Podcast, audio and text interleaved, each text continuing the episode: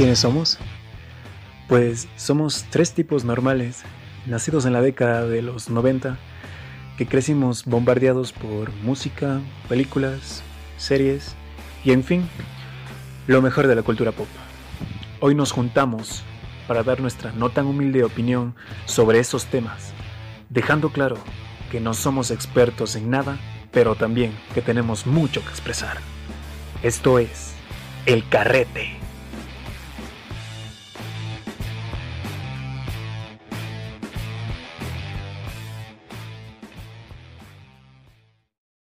Hola a todos, ¿cómo van? Eh, este es el segundo episodio de este podcast. Eh, me acompaña Juan Carlos, yo soy Fernando. Hola Ferchín, ¿cómo vas? Hola gente, ¿cómo vamos? Y bueno, como dijo Felcho, eh, este es el segundo episodio de este podcast y hoy vamos a estar hablando un poco acerca de música. para los que no nos conozcan bien todavía, nosotros tenemos algo de experiencia en cuanto a música porque nos estamos desenvolviendo poco dentro de un grupo musical y esto nos ha permitido conocer ciertos aspectos más que nada de la, de la industria musical ecuatoriana y en base a esto que quisiéramos plantear ciertos puntos los cuales quisiéramos eh, tratar en, este, en esta ocasión. Eh, uno de los primeros que yo quisiera preguntarte a ti, Frichín, ¿tú crees que en el Ecuador existe industria musical a ver, em, como tal, consolidada, eh, eh, yo creo que no. Siempre está por encima, o, más bien dicho, es lo más común, eh, la producción propia, ¿no? Lo que se dice en inglés el self-made. Porque en general a los artistas de, de géneros no convencionales o que no están en, en la moda no se les tiene en cuenta Además de que en sí los otros artistas que hacen también estos, estos, estas producciones de, géneros de moda, eh, tampoco es que sean apoyados por una industria musical consolidada como podría ser en, Perú y en Colombia, que tienen, tienen eh, digamos, filiales de, de, grandes disqueras o cosas por el estilo.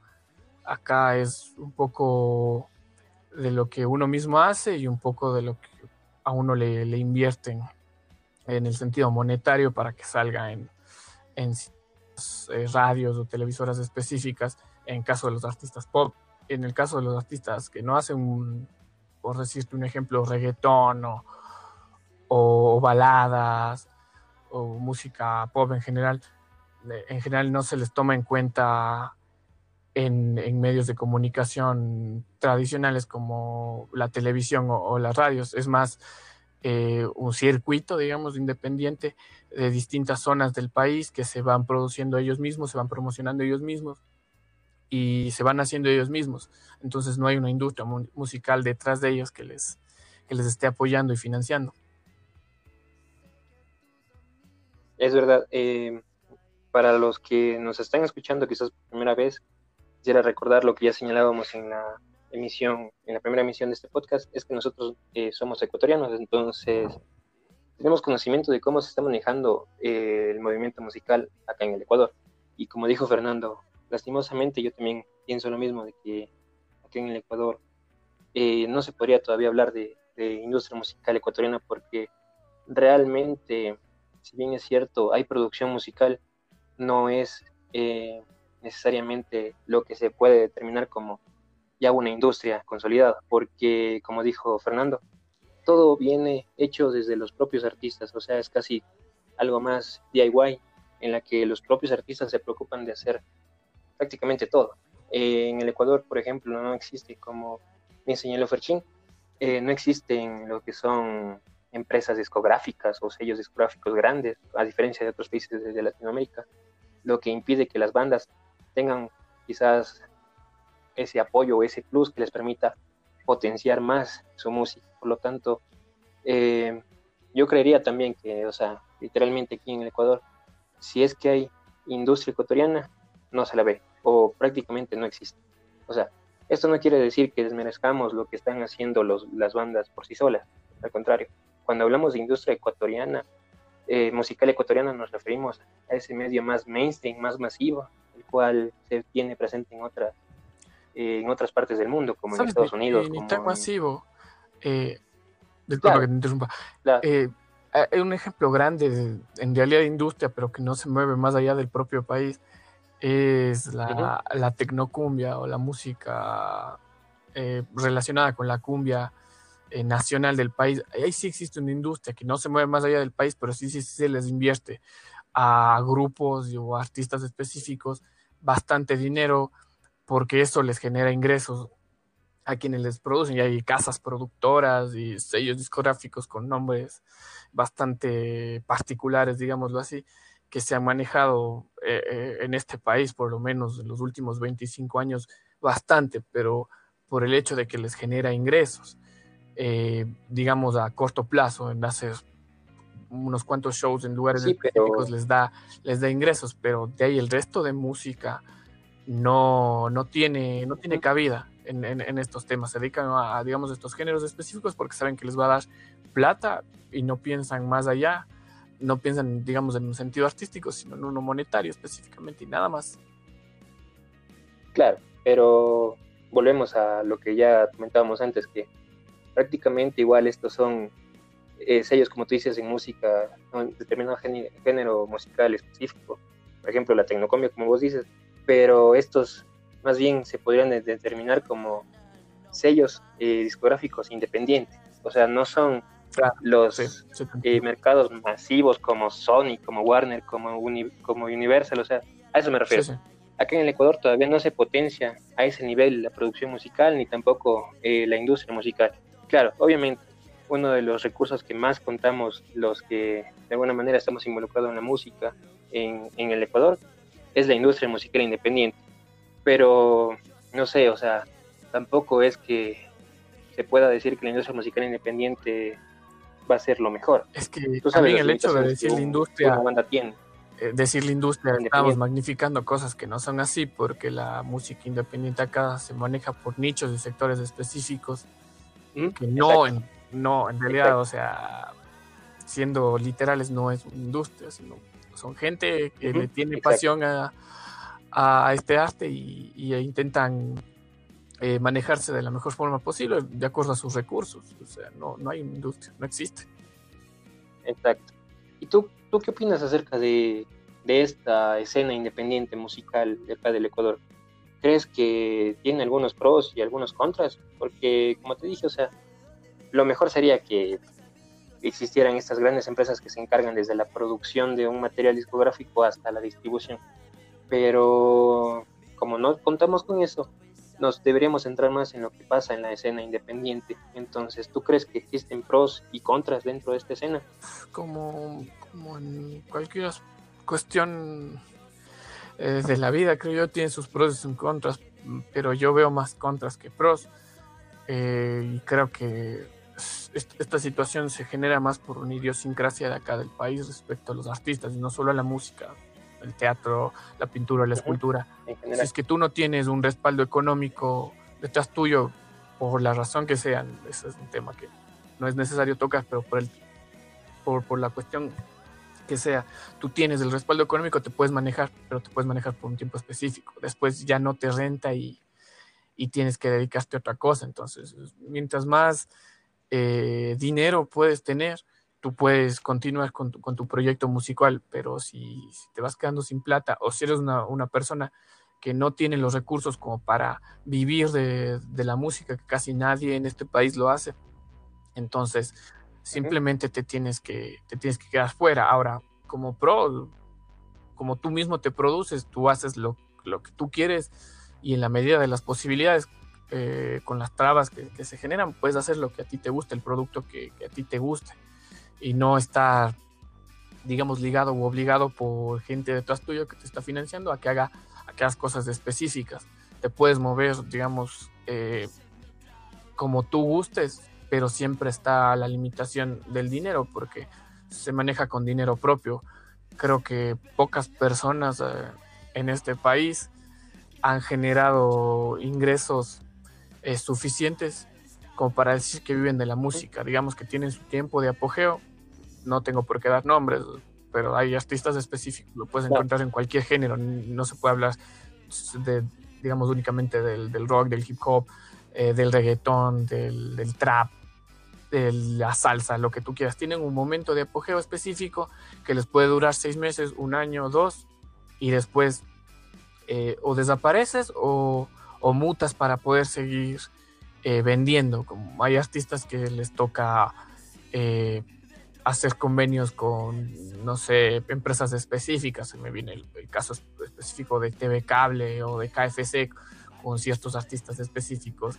Hacen publicidad. Les toca hacer publicidad o vender un poco sus, sus canciones uh, para publicidad para poder subsistir, porque de la música no, en este país no existe nadie que subsista siendo músico, sinceramente. O sea, tienes que tener un trabajo alterno o buscar otra fuente de ingresos como sea, y eso también te limita en tu tiempo para ensayar, para grabar, para crear música y para hacer todo lo relacionado con, con, con el mundo de la música, que no es solo eso, pues hay conciertos que tú tienes que organizar tú mismo, nadie te va organizando, los viajes los tienes que organizar tú mismo y con las otras bandas o artistas con los que vayas a, a compartir el escenario. Entonces, en ese sentido son más las contras que los pros, pero eh, es la forma en la que ha venido eh, progresando, digamos, la, la, música o la música independiente en general en este país, que antes no es que era menos, sino que no se escuchaba mucho porque los medios tradicionales no, no pasan tu música, si es que no es la música de moda. Y ahora, gracias en gran parte al Internet, muchos artistas y muchas bandas han podido hacer eco de su propia música e unirse, ¿no es cierto? El, el, el unirse entre ellos también, de distintas ciudades, artistas, yo que sé, de Quito, con artistas de Guayaquil o con artistas de Cuenca, que antes no pasaba mucho porque se sentía muy separado la situación y para que puedan eh, conocerse unos con otros necesariamente tenían que estar físicamente iguales en un concierto o en un festival o cualquier cosa parecida. Claro, eh, concuerdo contigo, eh, sí, es verdad, o sea, uno de los pros que tiene esto de la escena independiente es que quizás tienen más libertad creativa, eso es obvio, pero como tú dices, o sea, solo pocos son los que siguen manteniéndose dentro de esta escena por falta de recursos. Y también yo creo que otra contra que es importante es que quizás eh, es muy li limitada esta, esta escena. O sea, tú, si bien es cierto, tienes esa independencia creativa de poder hacer lo que eh, tú quieras hacer o lo que tú quieras plasmar en tu trabajo, pero al ser tan precaria la situación, eh, yo creo que no te permite tanto como que expandirte a otros lados. O sea, incluso desde la, desde la escena independiente vemos que existen estos limitantes al momento de presentar tu música eh, fuera del país, por ejemplo. Y eso, claro, tiene que ver mucho con lo que acabas de mencionar, que es los recursos económicos, porque sí, eh, me ha tocado ver a mí, por ejemplo, de primera mano que hay bandas que apenas están iniciando, los cuales eh, tienen más recursos económicos que otros y ellos eh, llevan un mes eh, quizás ya componiendo sus canciones y a los pocos meses ya lanzan su primer disco, mientras que hay bandas mucho más antiguas, las cuales tienen incluso años y no han podido lanzar su, su primer disco o su primer material discográfico porque existe esa falta de recursos. Y claro, eso sería un contra muy importante porque es una limitante muy grande quizás esto del manejo de los recursos económicos. Porque como tú dices, aquí en el Ecuador, eh, el músico todavía no puede solventar sus gastos completos con la música. De hecho, en la entrevista, la primera entrevista que hacemos en este podcast, la hicimos al grupo Tres Copas, que es el trío de unos amigos, y ellos, a pesar de que eh, relativamente les está yendo bien porque tienen presentaciones y contratos casi todas las semanas, aún así ellos tienen que ver otros ingresos para poder solventar sus gastos. Por ejemplo, eh, muchos trabajan en oficinas, otros tienen sus propios eh, negocios, entonces es complicado.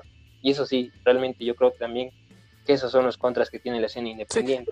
Sí, pero tema, eh, bueno, apenas lo mencioné, lo dejé en el aire, es el tema del, del indio, de la idiosincrasia de, de este país, eh, porque el tema de que tú seas artista en general no, no está bien visto por la sociedad ecuatoriana. O sea, ser artista ven sinónimo de cosas malas o, por último no te va a generar ingresos, entonces tú tienes que hacer algo más. Y desde ese punto ya no se da el apoyo, más adelante mucho menos se va a dar eh, ese apoyo. No hay gente eh, que tenga, digamos, que el dinero como para impulsar artistas y lo haga.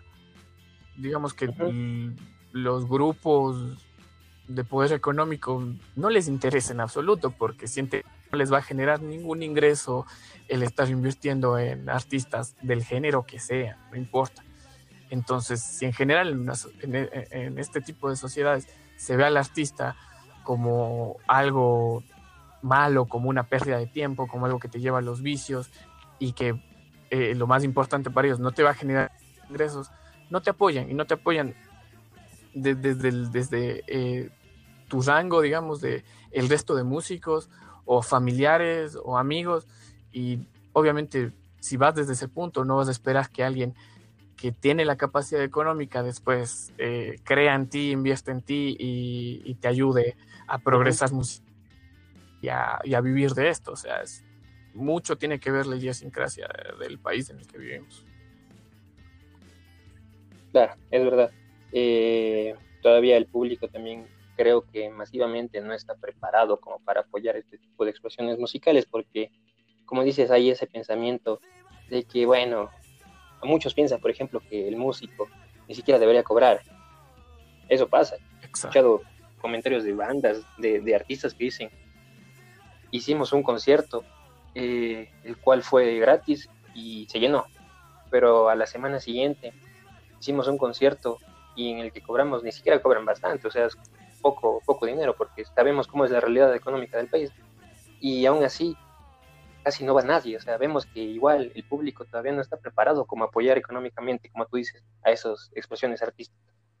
Y también algo que es destacar de lo que acabas de decir es que, claro, cuando nosotros decimos eh, escena independiente o escena musical independiente de Ecuador, no nos estamos refiriendo únicamente al rock, sino que estamos hablando de todo tipo de géneros musicales los cuales se manejan de forma independiente.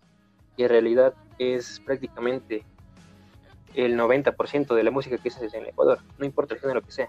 Pero vamos centrándonos un poco más en el género que nosotros estamos manejando más, que es el género más orientado al rock y quizás al rock alternativo o al indie. En estos casos, yo quisiera que, ya viendo desde esa visión, desde más orientada al rock, eh, tú me expliques o me, no sé, opinas acerca de cómo tú consideras que se está manejando esa escena independiente, porque es muy aparte de lo que está viviendo los otros géneros musicales dentro del país. Porque como tú dijiste, por ejemplo, hay sellos discográficos que manejan solo género de música tropical o de tecnocumbia, pero la escena independiente rockera es totalmente un mundo totalmente aparte. ¿Tú cómo ves más bien esa escena independiente desde esa visión? Ah, eh, eh, en este tema yo, yo veo una dicotomía porque por un lado está un progreso, yo veo un progreso gigantesco eh, de que antes solo existían como tres o cuatro bandas específicas y eso era todo, ah, digamos en el sentido, en el, en el, imaginario colectivo, porque en realidad habían un montón más de bandas que estaban ahí pululando todo el tiempo, pero que no eran tomadas en cuenta. Entonces, ahora hay, un, hay más. Y, dentro, digamos, de la escena independiente se ven eh, un montón de expresiones distintas de todo tipo, una mezcla de todo tipo de géneros, lo cual a mí me alegra bastante.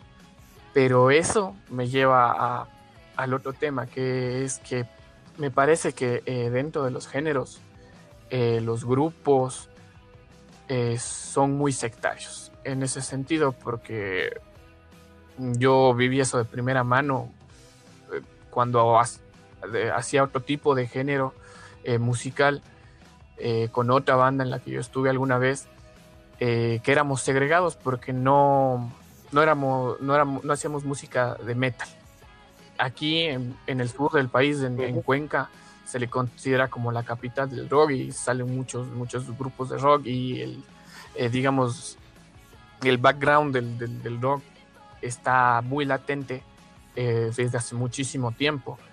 Y si tú no haces un, rock tradicional, el hard rock, el, thrash metal o cualquier otro parecido, eh, no te tomaban en cuenta o, eras, a mí me tocó de primera mano, eras agredido. O sea, si tú hacías un, tipo de música que no estaba en esos estándares, eras agredido.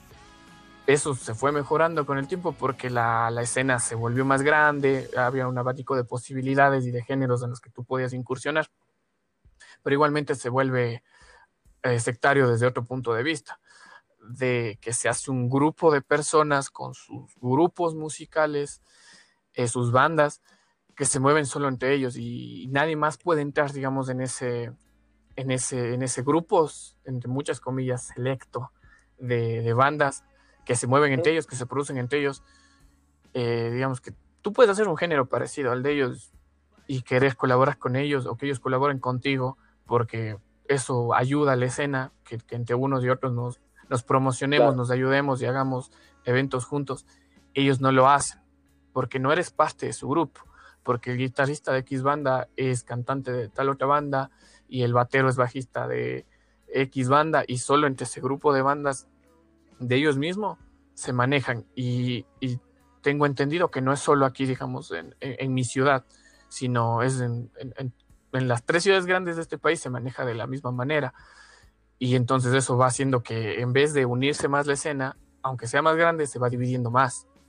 Solo yo hago con mi grupo de, amigos y ese también hace con su grupo de amigos, aunque hagamos el mismo género y aunque, digamos, pensemos parecido um, en un sentido artístico o ideológico. Él está por su lado, ella está por su lado ella está por su otro lado y no se ayudan los unos a los otros. Y, no creo que sea una cuestión, digamos, de que se caigan mal los unos a los otros, sino una costumbre o un cierto nivel de confianza que tienen entre ellos que no le brindan a otras, otras bandas. Claro. Eh, es chévere lo que acabas de decir porque justo tocaste dos temas que a mí me parecen también importantes de destacar. Lo uno tiene que ver con la actitud del público o de cierto sector del público y lo otro, lo que puedes decir que es la relación que existe entre las bandas. Pero vamos tratándolos eh, aparte. Primero, yo quisiera hacer una apreciación de lo que tú acabas de mencionar sobre este sector de público, el cual es muy excluyente. Y es verdad, o sea, si tú te pones a pensar, y quizás esto suene un poco feo y puede ser que a algunos no, no, les, no les llegue a gustar lo que voy a decir, pero si si tú, por ejemplo, hablamos de música, de, metal, en este caso el público es mucho, es mucho más, eh, no sé si decirlo, incluso, sí, incluso elitista, o sea, si tú no te vistes de tal manera que esté dentro de los cánones específicos de ese tipo de música, no te dejan estar en un concierto, entonces puede ser que yo haya escuchado una banda desde que inició, y la próxima semana tienen un concierto, pero yo diga, o sea, prefiero quedarme en mi casa y no voy a ir porque tengo miedo de que esos manes que están en el, en el, en el público, que se dicen fanáticos, incluso lleguen a agredir y ha pasado, tú sabes que ha pasado eso, o sea, y por ese lado yo creo que ese es el problema, de uno de los principales problemas que tiene el metal aquí en el Ecuador, que si bien es cierto, ya esas escenas tan, tan precarias que existían antes en las que se veía manes dándose de golpes unos a los otros en medio de un concierto. Ya no se ve tanto, pero igual sigue dándose como que esa segmentación, porque yo no, yo, yo, todavía considero que mucha gente, y me ha pasado, yo he preguntado, eh, gente dice, no, yo, ¿para qué me voy a ir al concierto de metal si ahí siempre se arman puñetes? O tengo miedo de ir. Y es verdad, o sea, porque el propio público de ese sector eh, creó esa imagen, o sea, el resto de gente ya no quiere ni siquiera acercarse a ese tipo de eventos porque tienen miedo. También, o sea, pero yo creo que las bandas, eh, por el hecho de estar eh, mucho más tiempo y sobre, la, y sobre un escenario, se dan cuenta de que realmente no todo es ni blanco ni negro, sino que también hay matices diferentes. Por eso es que yo pienso que sí, es cierto, algunas bandas todavía tienen esa ideología de que tú no puedes estar aquí porque tú eres un simple poser. Eso dice. Y hay otras, en cambio, que no, que piensan que es música y al final el que le guste puede estar. Pero eso, eso es verdad, o sea, dentro del metal todavía se sigue viendo bastante eso. Eh, pero no solo del metal, o sea, tampoco piensen que nosotros, porque no estamos eh, manejándonos dentro del mundo del metal, estemos criticándolo, porque sí, no, no se trata de eso. Sino en este tema uno habla por aspecto de causa, porque ha estado ahí, y ha visto, y, ha, hecho también cosas, o sea, tampoco es que uno es, santo ni nada. Lo que yo creo es que la violencia por lo menos en el tema de las bandas, se, trasladó no del escenario de yo no toco contigo, de me pelo contigo, eh, debajo de la tarima que, ha pasado, ha pasado, ¿no? A, las redes sociales, a estas bandas son unos tales, unos cuales, yo con esos manes no toco nunca más. Entonces, si a mí me gusta esta banda y el man de la banda dice esto, entonces yo no voy a escuchar la música de tu banda. Y si por ahí me cruzo contigo, te, te, tiro mierda. Es verdad. Pero vuelvo y repito, o sea, eh, pasa en el metal, pero también pasa en otros géneros, como en, en, por ejemplo, algo que tampoco no me gusta, un poco del público que se maneja dentro de otros géneros como son el indie. Es que igual hay, segmenta, hay, segregación, hay segmentación, porque eh, tú ves los típicos grupos de pelados, eh, los cuales tienen cierto estatus social, por así decirlo, porque ellos creen que tienen ese estatus social y porque conocen a un músico de tal banda, ellos se creen el top así. Y si tú eres un simple mortal que va a un concierto de esos, no te sientes ni siquiera eh, parte del movimiento, sino que tú te sientes un poco excluido. Y también cabe, también cabe señalar que igual eh, ese público, yo considero que muchos de, estos, de estas personas que forman parte del público que escucha música indie o rock independiente o rock alternativo o rock más suave, eh, hace unos cuantos años hubo un boom, hace un par de años, todo el mundo empezó a escuchar música de este estilo, todo el mundo, y eso es bacán porque tú ibas a un evento y veas el evento lleno y toda la gente eh, bailando y todo eso, pero si te das cuenta últimamente ha decaído, quizás porque ese público no era tan fiel a, lo que se decía, o sea, ellos quizás lo, lo llevan más a algo de, moda. O sea, como mis panas son los que están escuchando ese tipo de música, yo no puedo quedarme atrás, voy a ir. Y, últimamente ha decaído un poco, si te das cuenta, eh, los eventos, ya no va mucha gente, como era hace un par de años. Eh, igual, eh, tú vas por la calle y antes ya uno reconoce ciertas personas que escuchan determinado grupo de música, eh, perdón, determinado tipo de música, entonces los conoces hasta por la indumentaria que utilizan. Poco a poco ha ido disminuyendo. Y esto se debe, como te dije, a que quizás el ecuatoriano también es muy novelero, se deja llevar por las modas. Eso es bueno, por una parte, porque impulsa a la carrera de ciertas bandas a que más personas la conozcan, pero también es malo porque a la final esa gente que te conoció no va a ser gente que esté permanentemente siguiendo tu trabajo, entonces la industria o la escena se estanca. Eso pasa. Y como te digo, el tema de la segmentación sí pasa, es algo feo que se ve en los festivales, en los, en los conciertos más pequeños, porque tú ves grupitos de manes que son los grupos selectos de panas y ellos no se involucran con el resto. Y eso pasa con muchísimos grupos, entonces a la final no se puede hablar de una escena musical independiente unida. Eso por un lado del público, según mi opinión. Pero ahora vamos con lo que tratabas acerca de las bandas. Igual, hay segmentación, como tú dices, o sea, si yo tengo mi banda, eh, solo le doy cabida a otras bandas que yo conozco porque uno de los miembros de mi banda toca en esa banda. O sea, hay como ese tipo de argolla en el que yo te ayudo porque tú eres mi pana y los demás me valen caca. O sea, eso pasa. Pero también no creo que solo se limite a eso, la segmentación que hay en la escena independiente de acá del Ecuador, sino que si te das cuenta, igual pasa con, con los, las distintas ciudades del país, como tú dijiste, que las bandas cuencanas no se pueden mezclar con las bandas quiteñas. O sea, cada quien por su lado. Y las quiteñas no se pueden mezclar con las guayacas. Porque, claro, o sea, hay excepciones. Hay bandas que se llevan con bandas de Quito, otras que se llevan con las de Guayaquil. Pero yo te hablo de las bandas que no son tan famosas, porque obviamente si tú eres ya conocido dentro del medio, se te van a abrir las puertas donde tú quieras. Pero yo, me refiero a aquella banda que empezó hace un año, la cual recién lanzó un tema y la cual su target de público no sea tan grande, quizás llegue a unas 100 personas o si se arman un concierto, quizás las vayan a ver unas 20 personas, pongámoslo así. Una banda de las que hay muchísimas en el país.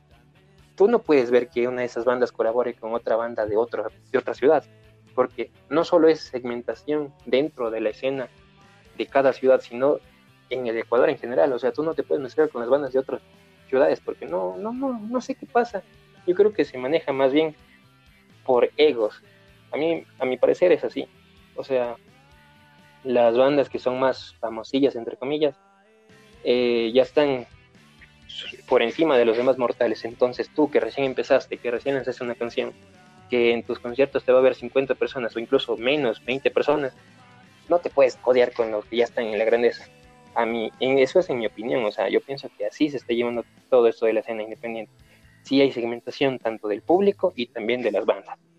Sí, pero yo mm. no, no sé si sea mucho egocentrismo. Ya, bueno, también depende de, las personas de, cada banda. O sea, hay, hay gente que con sus bandas y sus proyectos así le dure un día. Eh, son apoyados por, por, otros artistas de distintas ciudades, quizás porque les conocen, quizás porque les gustó la música o por, por, la cuestión que ellos, que ellos crean. Y hay otras que llevan cinco o seis años más y no, no logran entrar, digamos, en, ese círculo, por más que, digamos, hagan música parecida y que los otros hayan escuchado esa música y digan, mira, está, está, está bonito tu tema, está, está chévere, me, me, me gustó escuchar, es como parecido a, mi estilo, pero va más allá, o sea, va de un elogio vacío a nada más, o sea, por ahí yo puedo tener en cuenta esa banda que, que escuché y que por ahí, por alguna razón, conocí a uno de esos miembros de esa banda y le dije, oye, ¿sabes que escuché eh, tu canción de, tu banda? Y, me pareció muy, chévere. No debe quedar solo ahí, o sea, no debo quedarme yo con mis cinco panas y nuestras cinco bandas ahí mismo y ahí mismo y ahí mismo y ahí mismo. Debemos eh, impulsarnos los unos a los otros y tampoco colabora el hecho de que no hayan, digamos, lugares específicos, por lo menos acá, donde bandas se puedan presentar periódicamente, o sea, digamos, semanalmente. Y, se han hecho intentos en otros lados, pero terminan cerrando esos lugares porque no hay, digamos, la colaboración, porque se queda otra vez en el, en el amiguismo y esas cuestiones. Y eso no, no gusta al resto de bandas que no son parte del grupo privilegiado o los grupos privilegiados. Claro, no son parte de la argolla. O sea, como tú dices, en realidad lo que estamos diciendo nosotros son solo suposiciones porque las hemos vivido. O sea, nosotros no, no es que alguien nos dijo, verás, tú no vas a entrar en nuestro círculo musical porque tú te vistes de esa manera o porque no tienes dinero o porque yo soy mejor que tú. No, pero o sea, uno va adquiriendo ese tipo de experiencias y se va formando ese tipo de opiniones porque conoce cómo se lleva esto desde adentro. Entonces, igual, nosotros nos preguntamos qué es lo que pasa, o sea, ¿por qué en lugar de estar acolitándonos como una escena, eh, no podemos hacerlo porque cada quien va por su lado. Y si tú te encargaste de hacer tus buenos contactos o tus buenos amigos, bacán, puedes ir con ellos, pero si no, estás perdido. Pero bueno, o sea, tampoco creo que esas son las cosas feas que tiene la escena independiente de acá del Ecuador, pero no creo que todo sea feo. Como dije, lo bueno de todo esto, a pesar de la las situaciones negativas es que si hay buenos proyectos igual, como tú acabas de mencionar, si tú te pones pilas y empiezas a buscar en todas las ciudades del país encuentras bastantes proyectos musicales y de buena calidad.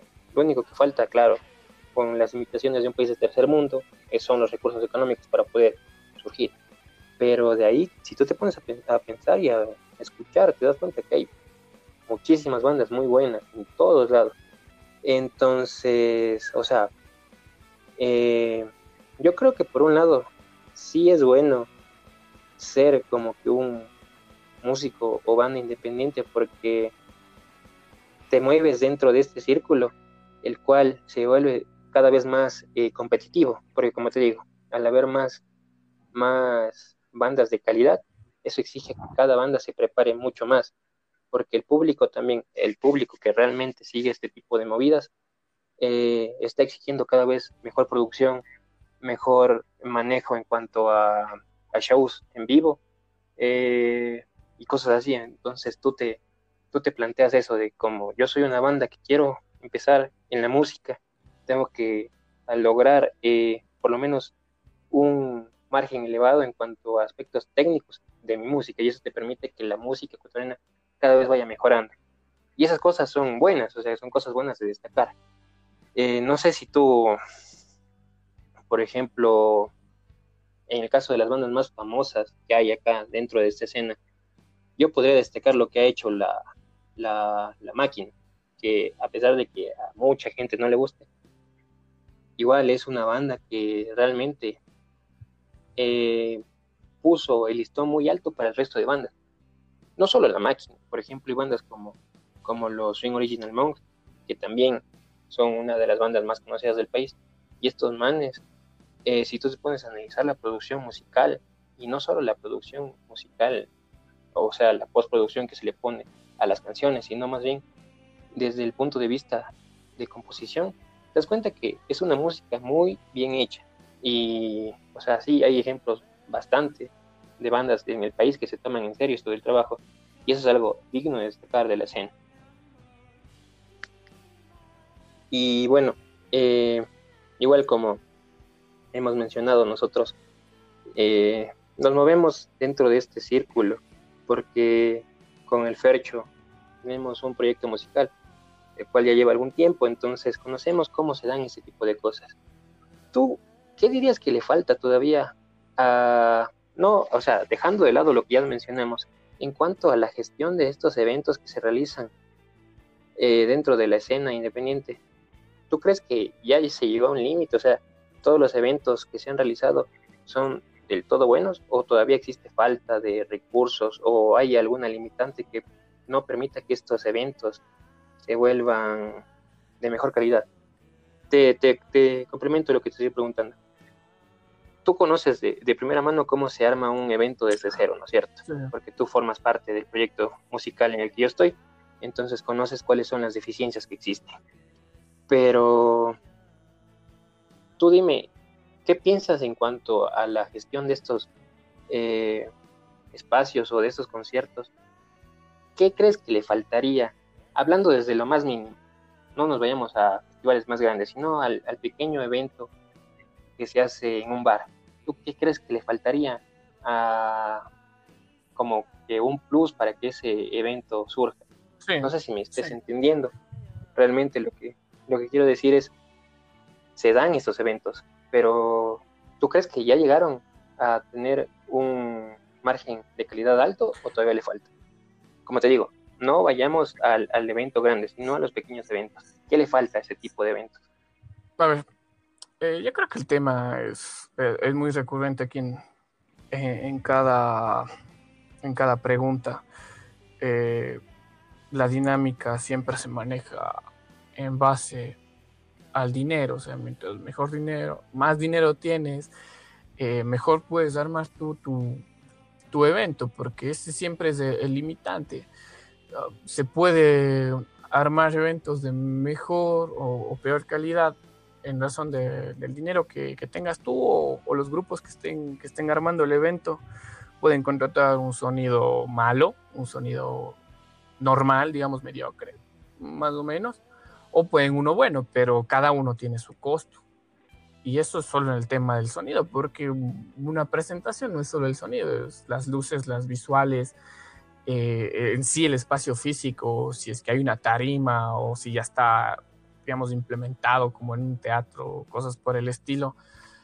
Eh, tienes que ver todas esas, variables que siempre van a estar supeditadas al, al dinero que, que puedan tener las bandas, porque yo he visto y he participado en eventos malos, buenos, y bueno, para ser sincero, en, eventos, digamos, de alta calidad, excelentes, no he sido parte, no todavía, pero he estado presente en algunos como, como fanático, como asistente de esos eventos, y he visto la calidad con la que se puede manejar en mi ciudad y he estado en eventos, digamos que un poquito más, eh, que trascienden un poco más las, las, fronteras y veo que se puede hacer con una calidad excepcional, cosa que no se podía hacer antes por la tecnología, por el dinero, por infinidad de, de razones. Ahora, yo creo que las cosas están aquí, digamos, eh, que si las luces, que si las pantallas LED, que si eh, los amplificadores y todo lo que tiene que ver, digamos, con, con el sonido, con, con montar un, un, evento, un show. Eh, está todo aquí, existe. El problema es que tú para acceder a eso, digamos, para alquilar para tu evento, bueno, te va a costar, dependiendo de lo que tú, lo que tú quieras, un poco más de plata, un poco menos.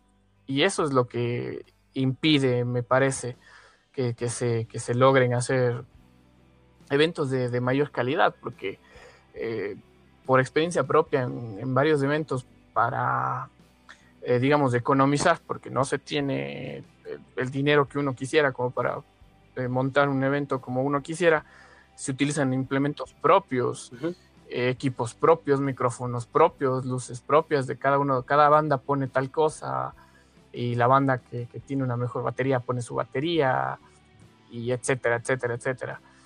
Pero eso, así como lo puedes hacer, digamos, no sé, por decirlo de alguna forma, artesanalmente, se puede hacer de manera profesional, pero la gente que tiene estos equipos te va a cobrar bastante, entonces es mejor, o, o digamos, la alternativa que se ha tomado eh, en este último tiempo por parte de las bandas es irse comprando ellos mismos las cosas. Ya tengo yo luces, yo ya tengo la batería, tengo un muy buen amplificador, unos buenos parlantes que yo puedo utilizar en mis propios eventos y ya economizo porque me hago un solo gasto comprándome eso y ya no tengo que estar alquilando para cada concierto que haga, para cada evento que yo haga pero tengo que tener la capacidad económica para adquirir esos, esos implementos. Claro. Eh, sí, como tú dices, siempre va a ser recurrente el tema económico, lastimosamente. No tener esos recursos se limita bastante, pero como acabas de mencionar, es bueno destacar también que existen esas iniciativas en las que un grupo de bandas se juntan y cada uno aporta con lo que tiene y con eso sacan adelante las tocadas. Yo con respecto a esto, tendría que decir que, si bien es cierto, pienso que todavía falta bastante para que estos eventos pequeños, porque claro, en el país también sí se manejan algunos festivales que están un poco mejor organizados, pero yo hablo de, eventos pequeños en los que participan prácticamente eh, o han participado prácticamente todas las bandas del país. A eso me refiero que eh, le falta todavía bastante en cuanto a preparación técnica, en cuanto a ejecución de estos tipos de eventos, pero sí se está llegando, quizás poco a poco se está mejorando con esto. Poco a poco ya vemos que existen lugares en los que siempre se arman este tipo de conciertos y ya vemos, por ejemplo, que las bandas se tomaron el tiempo de preparar un poco mejor el escenario, que juntaron entre todos dinero para eh, alquilar un mejor sonido o que algunas incluso ya llevan su propio técnico de sonido y esas cosas como que van mejorando estos eventos. Yo te preguntaba esto porque uno de los temas en los que yo quería tratar era acerca de las recomendaciones que se le puede dar a una banda que recién está empezando dentro del, del tema de la música independiente o del rock independiente o indie que se hace aquí en el Ecuador. Yo, yo en cuanto a esto, como recomendación, sí podría decir eso, que si tú tienes pensado lanzarte a este mundo de la música o de la escena independiente local, lo tienes que hacer pensando desde, de entrada que nosotros no tenemos apoyo de nadie y por lo tanto todo va a ser autogestionado. Primeramente, quizás eh, todavía la, la, la, gente más joven, la que recién está empezando en esto, crea que esto es color de rosas en el que tú te lanzaste como banda y poco a poco las bandas te van a escuchar y van a decir, ah, mira ese man que vaya, tiene una banda que toca tal género musical, invitémoslo. Y esto no es así. ¿Por qué? Porque, por ejemplo, aquí en el Ecuador, bueno, no hablemos en el Ecuador en general, sino más bien dentro de la ciudad en la que nosotros estamos, que es Cuenca. Como bien mencionaste tú, Fercho, hace un momento, todavía no hay espacios determinados como para que las bandas realicen conciertos constantemente. Si hablamos de aquí de Cuenca, se me vienen a la mente pocos lugares. Claro, entonces eso reafirma lo que yo te estoy diciendo. Si tú te lanzas a este mundillo de ser músico independiente de la escena local, primero que nada, tienes que tener esa visión clara. Nadie te va a colitar. Así de sencillo, o sea, a nosotros nos pasó. De, para los que no sepan, les voy a contar más o menos cómo fue la historia de nosotros y por qué hablamos de esto, por qué opinamos de esto. Nosotros lanzamos el proyecto musical que tenemos con Percho y con otros eh, dos amigos hace ya un par de años. Y estoy componiendo, estábamos sacando canciones, ensayando full y todo eso, pero veíamos que no había espacios, o sea, donde presentarte, porque tú como banda nueva, como nadie te conoce, es todavía más complicado que te den chance de presentarte. ¿Qué se nos ocurre a nosotros? Empezar a hacer nuestros propios eventos. Entonces, yo recomiendo que si eres una banda nueva, lo que hagas es eso, lanzarte tú por tu cuenta. No como un modo de ver seas egoísta, es decir, solo voy a triunfar, eh, solo voy a triunfar yo y voy a dejar al resto aparte, sino que simplemente pensar, como les dije, en que nadie te va a colitar. O sea, tú, tú solo tienes que hacer todo con autogestión. Nosotros, cuando empezamos a armar este tipo de eventos, nos preocupábamos incluso de, de, de cosas como, primero, buscar el local. Y por eso es que decimos que no hay locales especializados. Nosotros íbamos tocando puertas en varios lugares. Y unos nos decían, verás, lo que pasa es que en este lugar, como es más conocido y como es un poco más mainstream, tiene, aquí nosotros tenemos que tener claro que solo van a venir a tocar bandas que son ya conocidas. Entonces, tú al ser una banda nueva, no te daban chance. Simplemente te daban largas y al final te decían, no, lo que pasa es que vamos a estar ocupados o cosas así. Entonces, eso te, eso te frustraba.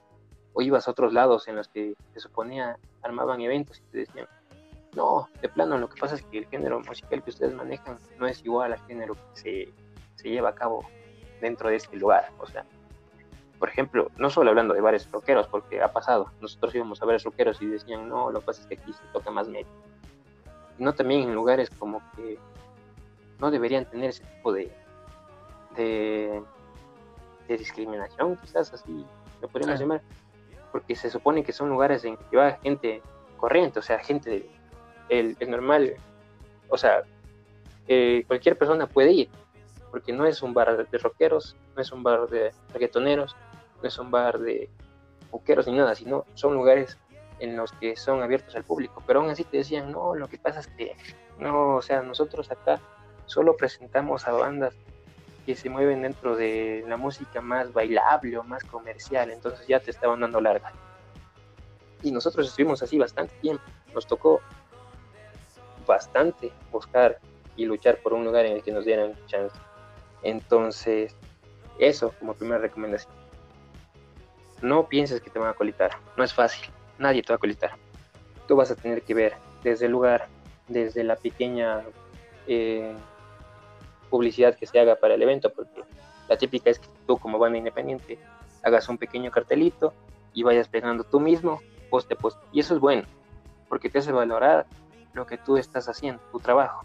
Y a la final tú dices, chuta, eh, después de, todos estos años, quizás ya estoy en un punto un poquito más elevado de mi carrera musical, ya me conocen un poco más, pero yo empecé desde abajo y eso te ayuda. Pero también es bastante frustrante porque, como digo, no hay ese apoyo. Otra cosa que yo sí recomendaría también a las bandas que están iniciando es que, lastimosamente, mm, aparte de tocar en vivo, lo que destaca una banda es la producción musical de sus canciones que se ven plasmadas en material discográfico. En el Ecuador, o por lo menos acá en Cuenca, existen estudios de grabación muy buenos, pero son extremadamente costosos. Entonces tú no puedes acceder a uno de esos estudios de grabación por tus propios medios. Tú necesitas eh, quizás pedir dinero a alguien porque son, en serio, extremadamente costosos. El simple hecho de lanzar un disco para muchos sería quizás impensable. Entonces, por ese lado tampoco es que hay todavía no tenemos o no contamos como que con un mercado en cuanto a estudios eh, de grabación lo bastante amplios como para que los precios se reduzcan. O sea, hay muy pocos y los pocos que existen, hablando de estudios de grabación, eh, o sea, estudios, estudios, son extremadamente costosos. Entonces, tú vas a tener que buscar otros medios para plasmar tu música dentro de estos materiales discográficos. Esas son las dos recomendaciones que yo pensaría que se pueden dar a una banda nueva. No sé si tú, Ferchín, tengas alguna otra recomendación. Eh, sí. Dos, dos, básicamente. Eh, la una muy sencilla, muy puntual, muy directa. Eh, si estás pensando en armar una banda o ya tienes una banda, que haga una inversión en, en, una batería. Por más barata que sea, no importa, porque esa batería es para ensayar y ahí te vas a hacer un ahorro brutal en, en temas de salas de ensayo, porque es pagar la hora, las dos horas, lo que cueste y después lo, que conlleva el, transporte y todo eso. Entonces, tú tienes eh, con tu banda tu propia batería, se establecen en un lugar específico, si es que tienen las posibilidades, ¿no? En la casa de alguno, de alguna, eh, y ahí te vas a ahorrar un montón de plata. Eso desde el punto de vista, digamos, de cosas que deberías tener, cosas que debes deberías hacer.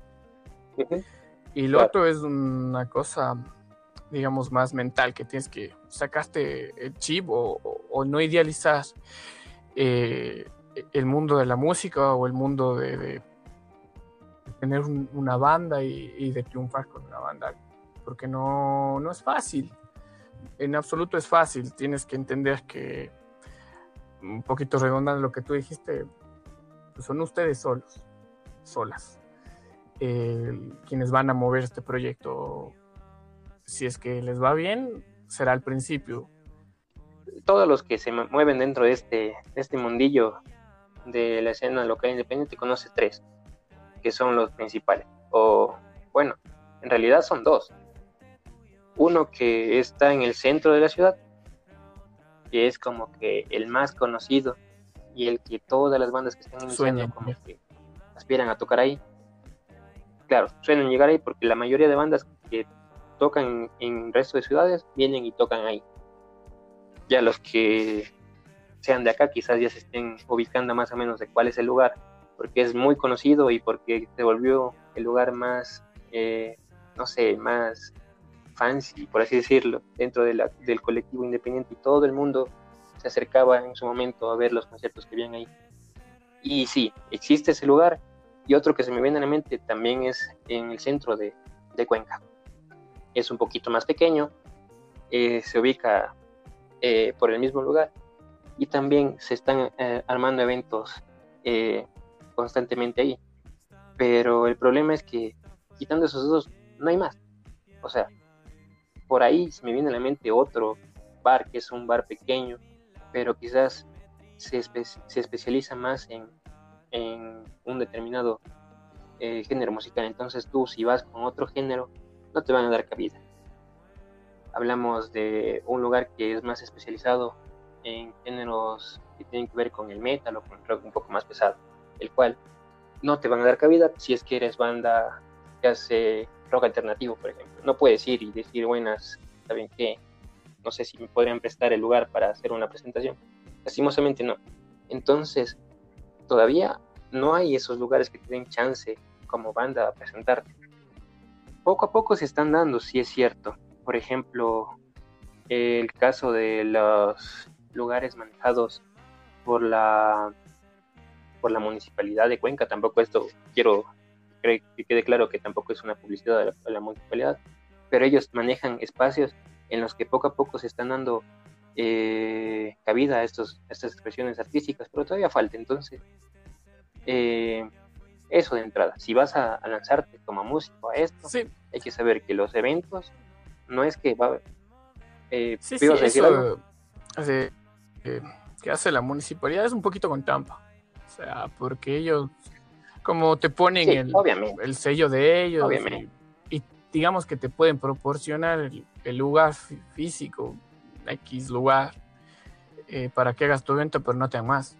O sea, el, el de esto lo haces tú todo lo demás lo haces Obviamente. no, tampoco como que apoyen bastante, sino para demostrar como que están haciendo algo por, el tema de la, de la cultura, pero también será durante mucho tiempo. Si quieren surgir, tienen que ser constantes y tienen que tener bien claro que eh, si esto se mueve, se mueve por ustedes, no por nadie más. No, no van a sentarse a esperar que venga alguien y les diga, no, son una bandaza increíble la música que hacen, saben que yo les voy a financiar.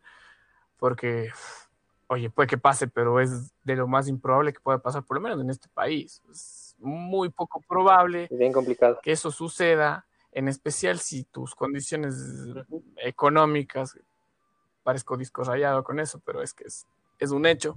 Si es que tus condiciones económicas no son eh, muy buenas, entonces eh, la cosa se pone un poquito complicada, pero es más una cosa, digamos, de, perseverancia, de, no idealizar las cosas, de no ponerse a, soñar y armar castillos en el aire de cosas que no hay y tener bien claro que ustedes son los que mueven esto, ustedes como músicos y ustedes como eh, gente cercana, digamos, a, los músicos o que están dentro de la escena sin ser músicos, porque también hay, hay gente que está o lo suficientemente loca o suficientemente arriesgada como para hacerse manager de, grupos independientes, que está, está muy complicado por las cosas que tú has contado, que como manager lo primero que tienes que hacer es eh, promocionar la banda y buscarle lugares donde pueda tocar, y por lo menos acá es súper súper limitada la cosa.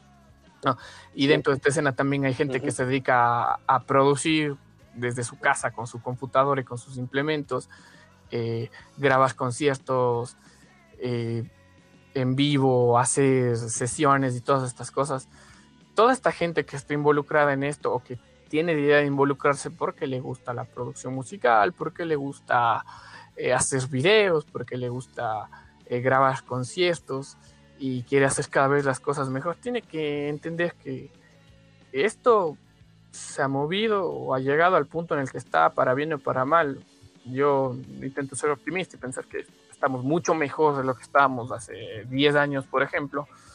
Eh, se mueve por nosotros, quienes, quienes formamos esta escena y este, este grupo, que somos no solo los músicos, sino la gente que está alrededor de todo lo que está pasando. Entonces, eh, tienen que tener bien claro que ustedes son los que van a mover esto, nadie. Y la verdad es que las cosas no, se van, no van a ser fáciles.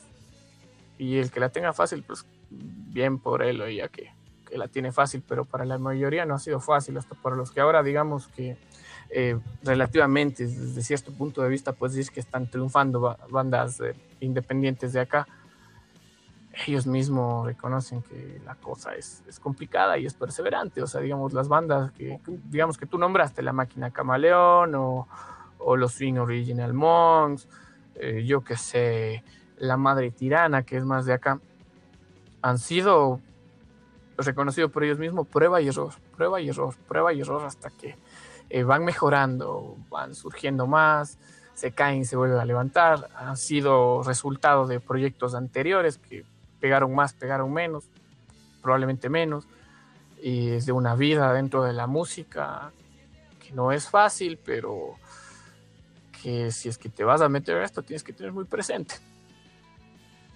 Ajá, eso tienes toda la razón. Sí, la persistencia también es una de las virtudes más importantes que debe tener una, banda que se esté abriendo paso en la escena local. Y bueno, quizás quienes nos escuchen vayan a pensar estos manes están dando consejos tontos o son muy amargados y están viendo todo lo malo. En realidad nosotros hablamos sobre estos temas porque los vivimos, como dije ya anteriormente, y porque sabemos cómo se mueve esto. Además, queremos quizás dejar en claro que estas recomendaciones o todo esto eh, estamos lanzándola más a aquellas bandas que recién están empezando, porque obviamente si tú le preguntas a una banda que ya es mucho más conocida, que ya tiene contratos con eventos más grandes y cosas así, te van a decir otras recomendaciones. Pero yo te hablo desde lo primordial y desde lo más, eh, o sea, desde lo más bajo, desde cuando tú recién estás iniciando. Esos, esos consejos que te acabamos de dar, yo creo que en serio, si a mí me los hubiesen dado al momento de que yo le dije a, Fercho, oye, armemos una banda, me hubiese servido bastante porque te, ayudan mucho a no perder tanto tiempo pensando en cosas que no van a pasar. Em, además, este, quizás eh, ya tocamos el tema de lo que tiene que ver con la producción musical.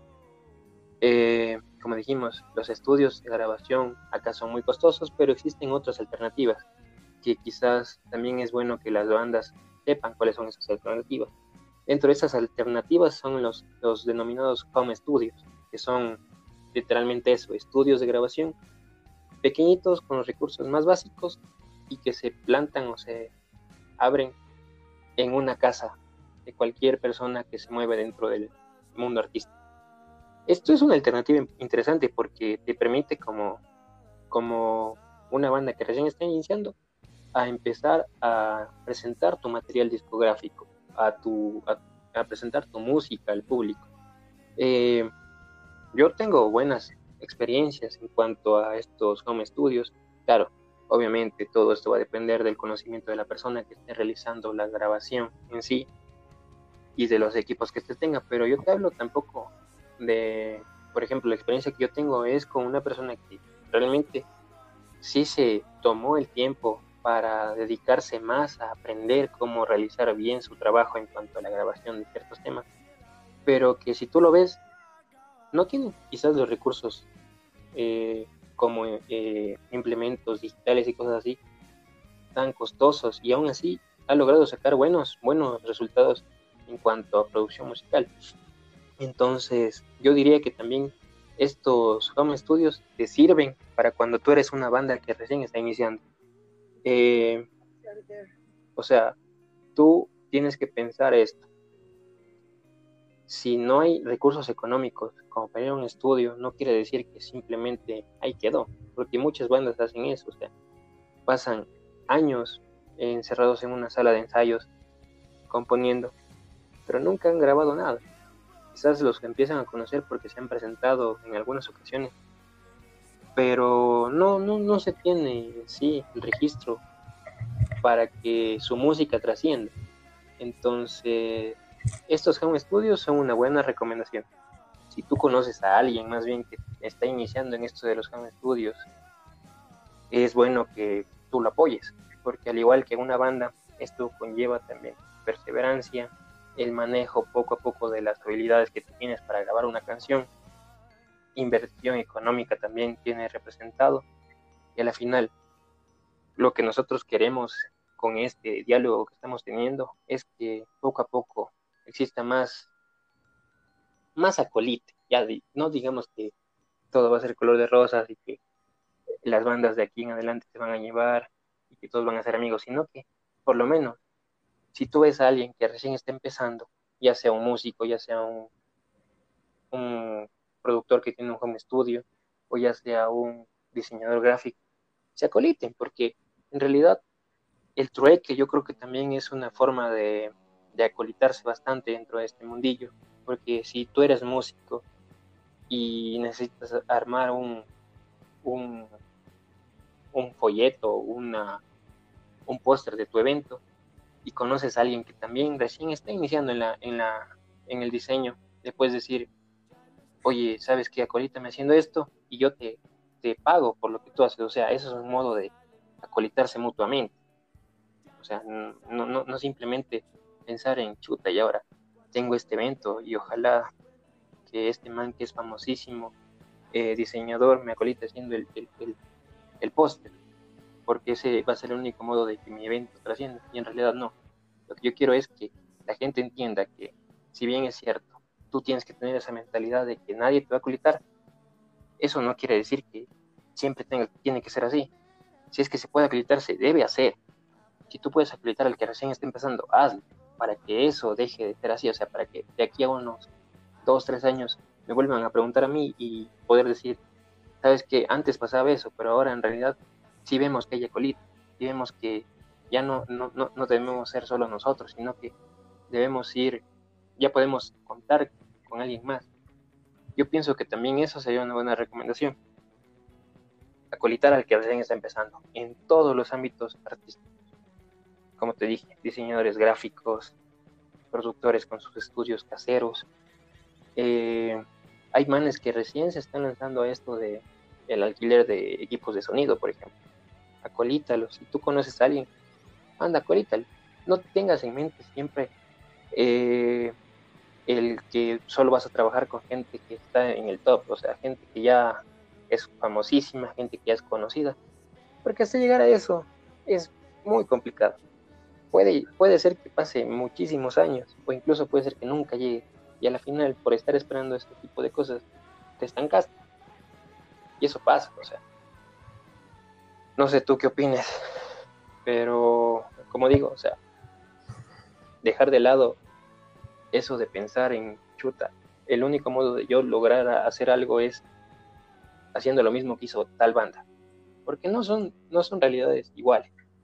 la banda conocida ya pasó por todo un proceso atrás que le permitió estar en ese sitio. Tú tienes que empezar desde cero y si puedes acolitar en el camino, hazlo, porque igual te acolitan a ti y tú puedes también acolitar a más personas. O sea, es algo recíproco. Y como dije, no sé, o sea, esa es mi opinión personal, porque yo tengo esta experiencia con el home studio. Eh, alguna vez, panas que estaban en otras bandas eh, también tenían conocimientos en cuanto a diseño de a diseño gráfico y ellos acolitaban armando lo que son los, los pósters de los eventos. Y es otra manera de acolitarlos, porque a la final, ahora muchos de esos manes que me acolitaban antes ya se lanzaron netamente a ser diseñadores gráficos. Entonces, quién sabe si ellos en realidad en ese momento estaban necesitando la colita de alguien para que le, para que más que nada aprecie su, eh, su, su trabajo y tú fuiste el único que le pudo ayudar. O sea, ya digo, es algo recíproco. Si puedes, acolita pero como les dije, lastimosamente en estos momentos es un medio muy eh, individualista. Pero tratemos de que eso se rompa, o sea, de que de aquí a unos cuantos años ya no solo hablemos de, de cosas individualistas, sino de que entre todos esté generando ese acolito. Y bueno, eh, ya traté yo este tema del home studio, pero no sé si tú tengas una apreciación similar a, cuanto producción musical más casera.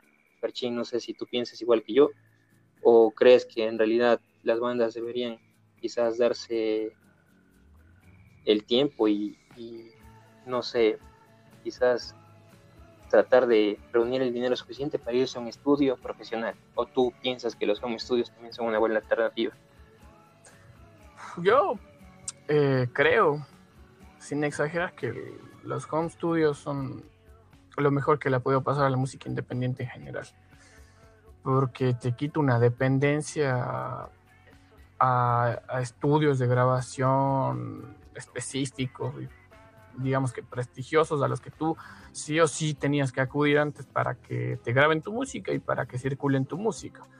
Ya con el home studio y hasta te da más posibilidades de experimentar con, tu propia música, si es que tú tienes uno o tienes personas eh, conocidas que te puedan ayudar con el suyo. Eh, por experiencia personal me ha servido a mí muchísimo, o sea, uno, uno que otro que, tiene su home studio y me ha ayudado en, mis proyectos musicales, eh, por lo menos para para dar un paso adelante, en el sentido de ya hago música, compongo música, voy a conciertos, toco en conciertos, eh, voy, tengo que dar el siguiente paso que es grabar mi música y para eso este, tipo de, grabación, uh, yo desde mi opinión personal creo que ha ayudado demasiado a no solo la escena independiente acá, sino en general la música independiente de, cualquier lugar. Te quita muchas barreras, eh, es más barato y te permite hacer cosas que eh, los estudios por cuestiones físicas te, las limitan. Y permite también que se pluralice y se diversifique la música y los estilos musicales, porque igualmente antes X estudio era para cierto tipo de música y y otro estudio era para eh, otro tipo de música y si no estabas tú en uno de esos dos lados, entonces pues ya nada, pues te quedas sin grabar y punto.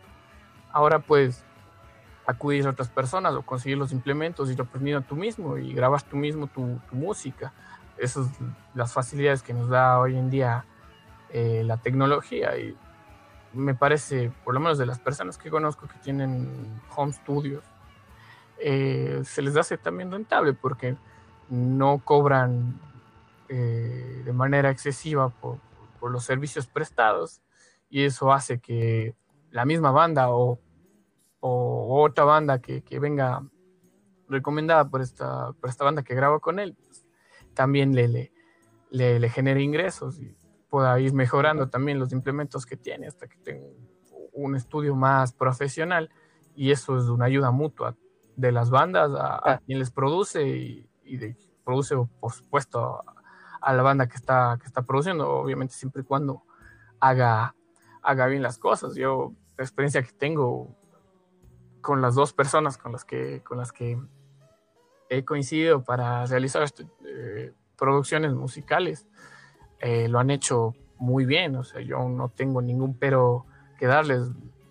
No, solo, no solo te graban, sino también te aconsejan, porque son gente que tiene eh, cierto conocimiento de ingeniería de sonido y en, en sí de música, teoría musical, y, y, te, y te ayudan no solo a que tus sonidos se escuchen mejor, sino a pulir más tus canciones, siempre y cuando que tú, tú, lo quieras, tampoco es la obligación de ellos a ayudarte en ese, en ese sentido, ni tuya de, eh, porque ellos te lo, te lo aconsejan cambiar lo que tú estás haciendo, es, es parte de la libertad que te permite este tipo de, de, grabación de canciones y de producción musical. Sí, entonces ambos estamos de acuerdo de que los home studios sirven realmente, o sea, Muchísimo. Son algo que te permite, te permite avanzar bastante dentro de este mundillo. Y bueno, ya dejando de lado todo lo antes mencionado, pero creo que nos sirvió igual a mí, me sirvió bastante como medio de desahogo, porque estas cosas como músico tú las vives diariamente, entonces a veces es bueno decirlas. Pero bueno, ya dejando de lado todos estos temas un poco más serios, más complicados, por así decirlo, ¿Qué te parece si mejor hablamos de algo un poco más refrescante? ¿Tú me podrías decir, en lo personal, cuáles son tu top 5 de bandas ecuatorianas favoritas? Y si puedes añadirles el por qué, sería bacán. Y yo te diría mi top 5. Me parece que así podemos, por ejemplo, eh, dejar en claro que tampoco es que estemos en contra de lo que pasa en la escena musical independiente. No, al contrario. Eh, me encanta lo que pasa en la escena musical. Dime. Eh, bandas que sigan, sigan tocando o en general? No, no, no, las bandas en general, pero que hayan sido ecuatorianas, obviamente. Ya, ya. Para destacar el trabajo que se hace acá. empieza. Yo creo que la, la, la que más puede representar, porque digamos que eh, tiene un fondo de la, de, la música de acá, la música original de acá, música ecuatoriana, para mí es eh, guardarraya. son personas que llevan mucho tiempo en esto y, creo que desde el principio demostraron un estilo, un estilo, por lo menos para mí personalmente, no, no conozco eh, ningún artista o banda que haga un estilo parecido, son muy originales y hace una mezcla de sonidos que eh, gusta mucho en diferentes, digamos, eh, grupos sociales, en diferentes tipos de público que, va a tener. Y me parece impresionante y que se mantenga hasta el día de hoy. Lo que hemos hablado, todo esto, haciendo una retrospectiva, es, jodido el, mundo de la música en, en este país y que se hayan mantenido por tanto tiempo haciendo música de calidad en todo sentido, tanto en la letra como en la composición, me parece, creo que, eh, sin exagerar, nuevamente mi opinión, que es la mejor banda ecuatoriana que ha existido, con todo el respeto hacia bandas de, culto que, que hay, que conocemos también, para mí, por lo que han hecho, por lo que hacen y por lo que pueden llegar a, hacer. Yo creo que es Guardarraya la, la mejor banda que, que, ha, que, hay en este momento y que para mí ha habido en, este país. De ahí, entonces, yo creo que también tengo que destacar sí o sí, aunque con el paso de los años se ha ganado detractores, eh, principalmente en, quienes fueron sus primeros fans, la máquina camaleón. No sé si es porque se volvió muy conocida, he escuchado gente que no le agrada cómo, cómo se comporta el, el camaleón, como se, se llama el, el, líder de la banda. Yo creo que más allá de eso, se debe juzgar, por la música y se ve que eh, tiene una, también tuvo una propuesta muy original para la escena ecuatoriana y, ha sido una banda parteaguas para una nueva generación eh, de músicos porque Rayo pertenece a, una, a otra generación. La máquina Camaleón es de la siguiente y ha ayudado muchísimo, digamos que más que todo con su música y con, con, su, con su promoción, a que asciendan también otras bandas de géneros parecidos, también diferentes. Eh, creo que ese sería en segundo lugar. En, en tercer lugar, ya más que por cualquier otra cosa, por un gusto personal, personalísimo, eh, la tripulación de osos, por el género que se manejan. No, eh, a diferencia de, la tripulación de osos, no soy yo muy fan de, de Da Pound, respeto su música y su estilo, pero no, no soy muy fan. Pero de la tripulación de osos, que es básicamente del, del, mismo líder, que es eh, Mauro Samaniego, pues, me parece también un estilo más más rebelde, un poco más sucio de lo que es más puede presentar el, mismo con, con Da Pound o ahora que veo que, es solista. Y me parece una propuesta muy agradable. Es decir, para a los que les gusta hacer el mosh, para mostrar bastante y para disfrutar de la música, es música más, un tanto más sencilla, se podría decir. Me parece también una banda muy buena, muy buena Em, como banda también te podría atacar a unos, unos, digamos, unos veteranos de esto que se han mantenido independiente toda la vida y no se han vendido jamás.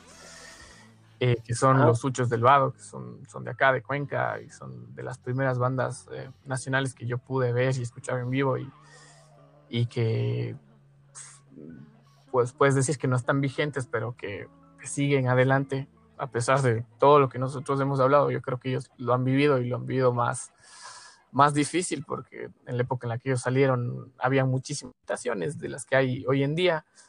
Eh, siguen adelante con su música, tienen canciones emblemáticas, por lo menos para, para mi generación, tienen canciones específicas y muy, muy, muy, que marcaron mucho a, a mi generación. Y una última que te quisiera destacar, que puedo también puedo hablar de muchas otras, es eh, Les Petit Batards, aunque ya no, ya no estén y ni, tengan planeado regresar, son una banda que muy poco tiempo eh, adquirió mucha relevancia, yo creo que más que todo por su música, porque su música muy prolija, muy bonita, eh, desde muchos aspectos, empezando por, por la letra y, y por cómo se, se, comportaban ellos en el escenario, porque mucha gente le, les prejuzgaba por cómo se veían, porque si son muy altos, que si son muy blancos, que si son muy sucos o lo que sea, pero eran unos tipazos con los que yo eh, tuve la suerte de, conversar un par de veces y estar en, algunos de sus conciertos. Y son, son gente muy, muy, muy humilde a pesar de... Muy centrada. del boom que generaron ellos en tan poco tiempo. Eran muy jóvenes, son más jóvenes que nosotros y y se consolidaron en un, en un tiempo récord. Y yo creo que más que todo es por su música, no porque hay, alguien les haya hecho un favor, sino porque en realidad todos ellos, todos y cada uno de ellos son, son gente muy, muy talentosa, que lastimosamente como muchas otras bandas, pues por cuestiones diferentes se tuvo que, que terminar, pero era una banda excelente. Bacán, me gustó, me gustó ese top 5. De hecho, comparto con algunas de las que están aquí. Pero, a ver, retomando entonces. Dijiste en primer lugar Guadarraya, luego La Máquina Camaleón, luego la tri, la tripulación de osos, los huchos y los pequeños bastardos, ¿no es cierto? Ahora, yo te diría, canción favorita de Guardarrayo. Eh, bueno, eso depende mucho de la época, pero la que últimamente para mí ha sido la, mejor por la conexión que tengo o, lo que me hace recordar o a quién me hace recordar es Samba Surreal. Me parece increíble la canción. Eh, igual, con la máquina, canción favorita. Con la, máquina es por, tiempos. Pero yo creo que con la, con la última que me quedo, con la que tengo que, quedarme a escuchar una sola canción de, la máquina, es una que no es ni tan famosa ni nada, que a mí me encanta, que se llama Somos. Es excelente también. Ya. Igual, con todas las que me nombraste, con la tri. La canción, favorita, de, la, pues, de la tri me gusta me gustan, dependiendo del álbum, casi, casi, casi todas, pero a ver, podría ser, no sé, Electrolito, me parece muy buena, pero me quedaría con la primera canción que yo escuché de ellos, que se llama Cavernícolas dando a luz. Ah, ok, muy bueno. La de los huchos, la favorita. De los huchos. No sé, chuta. Creo que no, no, no, no, no se puede decir muchas cosas de los huchos aquí porque eh, nos estamos un poquito auto autocensurando porque también tienen un, contenido fuerte las letras de, los huchos del vado, pero lo último que escuché de ellos me, me, quedaría por ahora, por el momento, y no sé, hoy, que es muy chévere, pero yo creo que como cualquier fan de los huchos me quedo con Foder Palá. Foder Palá es lo máximo. también es mi favorita de los huchos. Y de los pequeños bastardos, la favorita, pues, ¿cuál? Sabes que me gustaba muchísimo, muchísimo, muchísimo, muchísimo señales, pero eh, ya no me gusta tanto como antes. No sé por qué. La escuché recién que, que lo subieron a, Spotify. Y no sé, como que se perdió esa magia. No digo que la canción sea mala ni nada, sino no tanto. Y me quedaría mm, con eh, la estación, si me apuras estación. O bueno. Bueno, muy bueno. También. Y algo, antes de yo dar mi, mi top 5, eh, claro, como tú dijiste, hace poco los bastardos, los pequeños bastardos lanzaron todas sus canciones a Spotify. Y fue un poco triste, realmente. Yo vi lo que compartieron desde la cuenta. Lo hizo el, el Daniel Sorzano, que era el líder de la banda. Él subió las canciones, de hecho hace, que será? Un par de semanas tal vez, y, en la cuenta comentaba de que realmente eso era lo último que iban a hacer como banda, y más bien se despidió del público que le estaba gritando, y si te pones a pensar como que, chuta, o sea, son tantas cosas que les pueden pasar que eh, por las cuales esta banda haya tomado esa decisión, pero en serio, si ellos hubiesen seguido, yo creo que de aquí a unos cinco años fueran uno de los principales exponentes en cuanto separado en este pero yo creo que o sea yo creo que sin exagerar fueran los representantes de, la música independiente ecuatoriana en, el mundo. O sea no digo que vayan a tocar en los mejores festivales ni nada pero serían un referente para la música ecuatoriana Sí, sí, o sea, y fue, y fue un poco turro el hecho de ver que, porque siempre como fan tú tienes la idea de que, ah, chuta, capaz, de que un, un cierto tiempo regresan, pero sí, como que fue agridulce esta, esa, esa época cuando lanzaron esas canciones, porque tú, yo, yo, yo te hablo por mí, vi que lanzaron las canciones y dije, bacán, esos manes de nuevo se piensan juntar y la siguiente publicación fue, saben que eso fue lo último que hicimos y realmente les agradecemos, o sea, se despidieron. Pero bueno, son decisiones que cada uno toma y no sé, tendrán sus motivos. Pero en serio, esa fue una de las mejores, mejores bandas que parió esta generación en cuanto a música de ese estilo. Pero bueno, sí, y peladitos, o sea, si te pones a pensar, fueron, ¿qué tendrían? 17, 18 años cuando empezaron. suerte tuve, tuve la dicha de estar en el último concierto de ellos. fue, agridulce la sensación de los que estábamos en el público en general, porque era qué buenos son, y después a los dos segundos te acuerdas que era el último concierto, que no iban más. Y era, ¿por qué? Claro. Sí, es verdad. Yo, yo, estuve en un par también y sí, como dijiste vos, o sea, eh, tenían una puesta en escena muy buena. Eran buenos músicos. Pero la actitud, más que nada del frontman de la banda, o sea, el Daniel Sorzano la rompía completamente. Él era de los típicos que se votaba al público, armaba el pogo, te veía después del concierto. O sea, era alguien que tú puedes encontrar antes o después de la tocada, por ahí caminando, o entre el público mismo, y, te pones solos con él, no había ningún problema, o sea, era el tipo más relajado del mundo. era brutal. Pero bueno, son cosas que cada uno tiene sus motivos, supongo ellos tendrán sus propios motivos y nosotros tenemos que aceptar.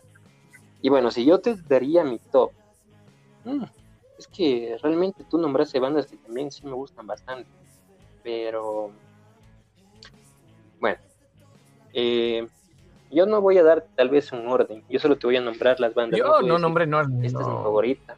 Más Claro, o sea, obviamente porque si me pongo a pensar, obviamente me gustan muchísimo más que simplemente cinco bandas, pero voy a nombrar como que las que siempre estoy escuchando. Y bueno, no sé si comenzar igual como tú, con Guardarraya, creo que sí.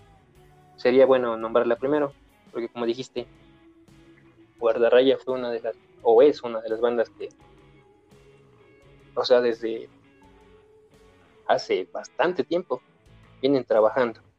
Y yo creo que si ellos tuvieran, o si alguien tuviera la chance de conversar con el Álvaro Bermeo, que es el líder de Guadarraya, capaz y concuerda mucho con lo que acabamos de decir.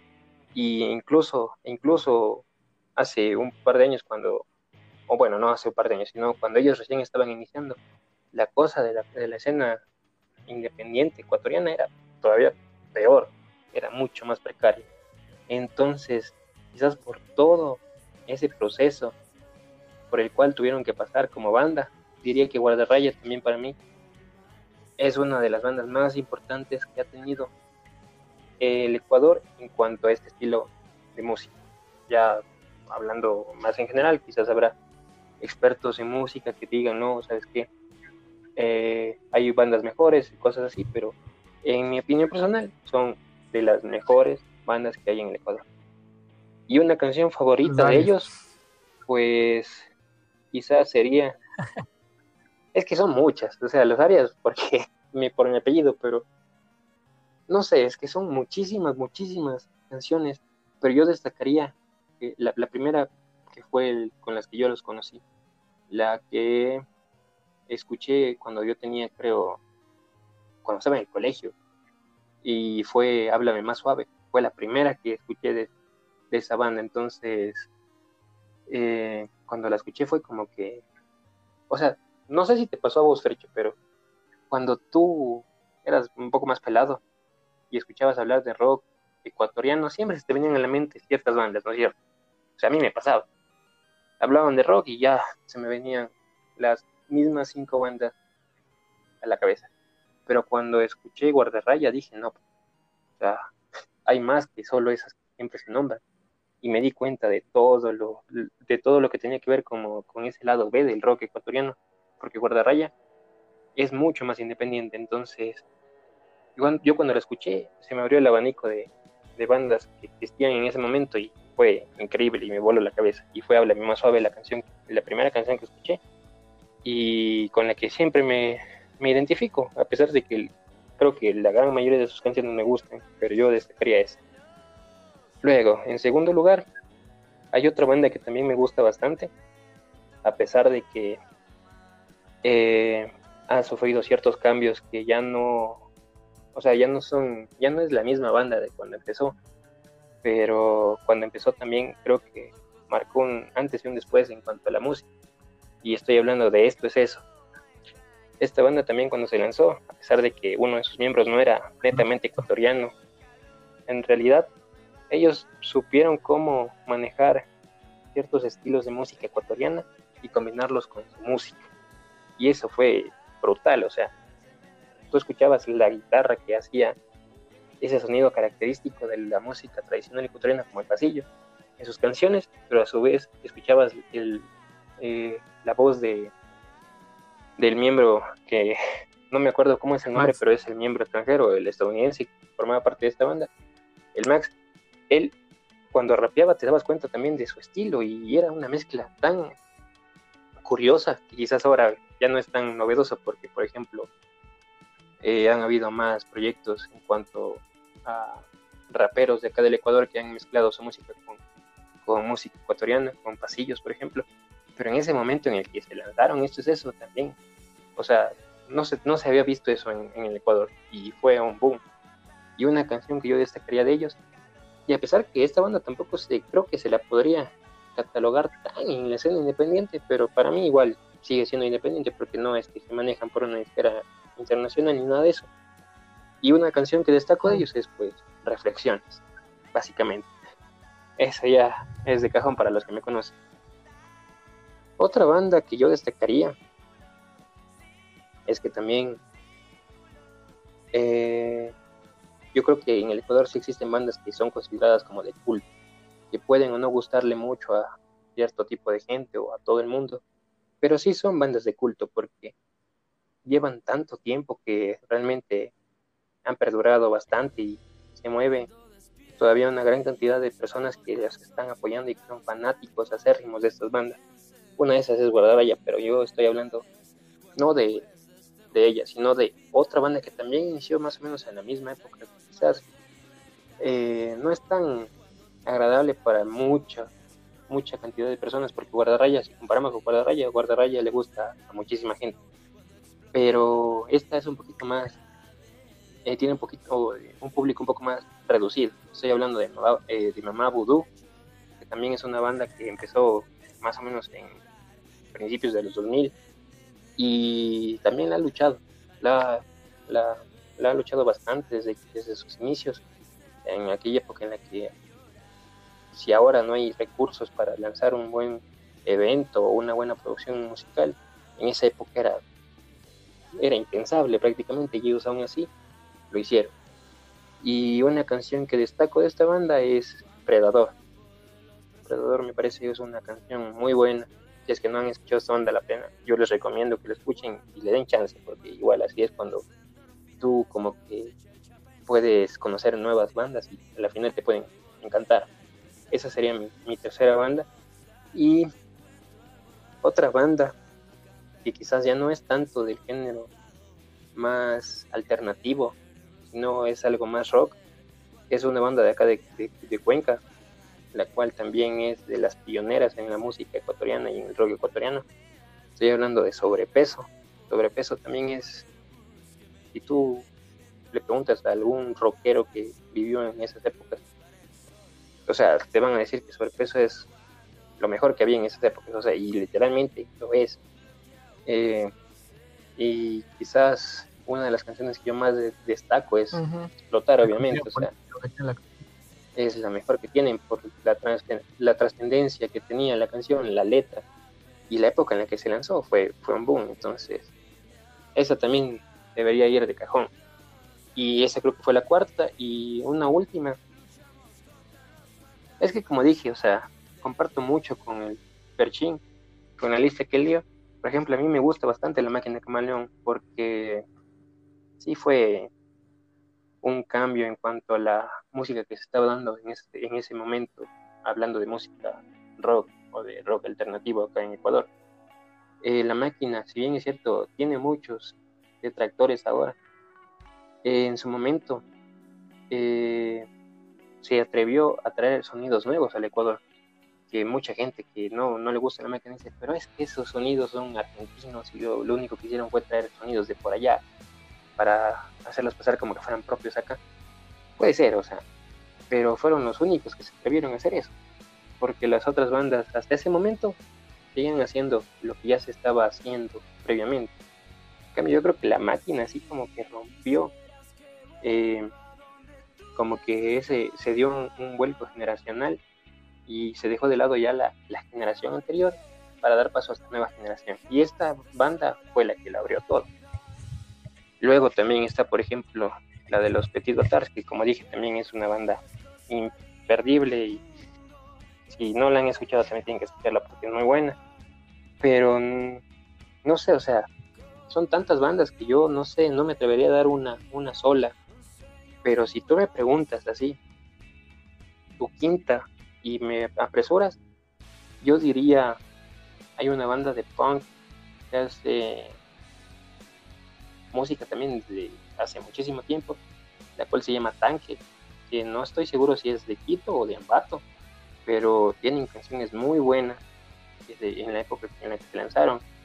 Hablemos de los 90 o 2000, todavía se estaba viviendo algún tipo de represión social hacia los músicos aquí en el Ecuador. Entonces fue importante este tipo de bandas porque eran la contracultura, la contracorriente en ese momento y, y, pensar que todavía sigue tocando para mí es, o sea, algo increíble. Y una canción que yo destacaría de esa banda sería eh, hmm. eh, Año Viejo. Esa es, esa es buenísima. Me, me gusta bastante Año Viejo, de hecho. Tenía la costumbre de, en fin de año, publicar siempre esa canción eh, en mi muro de Facebook. no sé, porque tenía esa costumbre, lo hice como unos cinco años seguidos y siempre lo hacía. Últimamente ya he perdido esa costumbre, pero, o sea, es una banda de destacar. Y bueno, o sea, no sé, no bueno, sé yo creo que algo más en cuanto a esto, pero... hay, que, hay que puntualizar que son criterios personales y también hay que hacer un una mención específica, obligatoria, porque me parece que desde un punto de vista ya más objetivo, ya se tendría que hablar de una banda tan importante como fue Sally Mileto. antes de que cualquiera que esté escuchando esto se enoje, a ver, También. se están olvidando de la, de la más importante. Sally Mileto yo creo que es ya una cuestión aparte ya está intrínseca en, en, la música eh, ecuatoriana de los últimos 30 años por lo menos. creo que es el top del top, siendo objetivos en, todo sentido, porque no solo era la música, era la letra y el desempeño escénico. Aunque perdió mucho fuelle después de que Paul Segovia falleció, es una banda eh, digamos, imprescindibles si es que se quiere entender la música ecuatoriana, así como es Mamá Voodoo, te guste más o te guste menos. Claro. Claro, es una banda de culto. Claro, como tú dices, esto, esta, esta lista es una apreciación muy personal. Y de hecho, tampoco es que solo nos gusten esas cinco bandas. Como dije, para mí es complicadísimo dar una lista tan, reducida de bandas porque me gustan muchísimas más. Y obviamente, Sally es, como tú dices, el pilar fundamental, yo creo, en cuanto a lo que hoy se conoce como música independiente ecuatoriana. Porque obviamente no fue la primera que empezó en el rock, no fue la, más importante en esas épocas, pero la trascendencia que ha tenido es eso, o sea, algo innegable. Al final, es una banda de culto, la cual que si bien es cierto no la nombramos, en lo personal yo también la considero una de mis favoritas, pero lo que quiero es que entiendan que no se nombró todas las bandas, obviamente no podemos nombrar todas las bandas porque quizás sería imposible terminar el video, nos demoraríamos unas dos, tres horas hablando solo de esto. Los alcaloides, Cancán, General Villamil, y el propio Guanaco que nombraste, que nombraste de manera pequeña hace un rato, Le Teléfono de acá de Cuenca, claro. Los Corrientes, Nicola Cruz, Pánico. Pánico es excelente, de Pánico. Papachango, que es ya. Pánico es muy bueno. Los Prime Minister, Santa Muerte, Tony Camo. es que son, son, son demasiadas bandas y obviamente nosotros solo estamos dando las cinco que se nos vienen más que nada a la cabeza en este momento y que si bien es cierto nos gustan bastante, no quiere decir que son las únicas. Y igual yo creo que también sería importante quizás en una nueva edición empezar a hablar ya de las bandas en sí, separándolas por generaciones para que podamos dar un análisis de cada una de ellas y así dejar sentado eh, todas las bandas que nosotros consideramos buenas, o sea, ya haciendo un análisis más profundo de todo lo que nos, de todo lo que a nosotros nos gusta. Por eso quizás podría hacerse más adelante en otra transmisión. Y bueno, entonces, claro, como dijo Ferchin, acotando eso de que Sally Meneto es una de las bandas más importantes del país y nosotros, si no la nombramos, es fue porque en realidad para mí es algo ya intrínseco, ya viene de cajón. Pero bueno, yo creo que ya para no extendernos más y finalizando el tema de hoy, me gustaría que tú, Ferchín, saques sus conclusiones y nos las puedes brindar en cuanto a lo que tiene que ver con la escena independiente del Ecuador, con escena independiente ecuatoriana, pero más orientada, claro, al rock, al rock, al rock alternativo y los um, que te puedo concluir que, que estamos avanzando, que estamos avanzando bastante en los últimos años. Eh, a pasos agigantados, pero que nos, nos, falta muchísimo. Y creo que lo que más nos falta es eh, un poco más de solidaridad y, empatía entre los artistas que, que convivimos en, esta escena, ¿no? Y, no solo en, en, los géneros, digamos, que, que se adscriben al rock o así. En general, la, música independiente ecuatoriana eh, hay para todos los gustos, o sea, la gente eh, comúnmente cree que no hay, no hay música ecuatoriana que valga la pena porque prende la televisión y, y ve a un niño de 5 años tartamudeando en una canción de reggaeton y se ve esto, esto es la música ecuatoriana, no, o sea, hay muchos matices y quizás mucho por culpa de los, de los medios de comunicación tradicionales no se, no, no se sabe y espero que eso, eso es algo que, que llevo esperando que cambie los últimos 10 años. Todavía no pasa, pero tengo la esperanza de que pase. No sé, invitarle a, quien escuche esto a, a consumir más la, la, música nacional, que hay muchos, muchos, muchos, muchos artistas que, que valen la pena y que gracias a, a, los, a los avances tecnológicos que tenemos y ahora al ocio que tenemos porque estamos encerrados, podemos, podemos escuchar un montón de, de artistas de todos los géneros que te puedas tú imaginar están ahí. Solo es cuestión de, buscarles y de entre nosotros mismos, los artistas, de buscarnos también y promocionarnos los unos a los otros y ayudarnos los unos a los otros. se puede mejorar, se pueden hacer las cosas mejor, pero hay, hay mucho, hay mucho donde escoger, hay mucho bien hecho, hecho acá.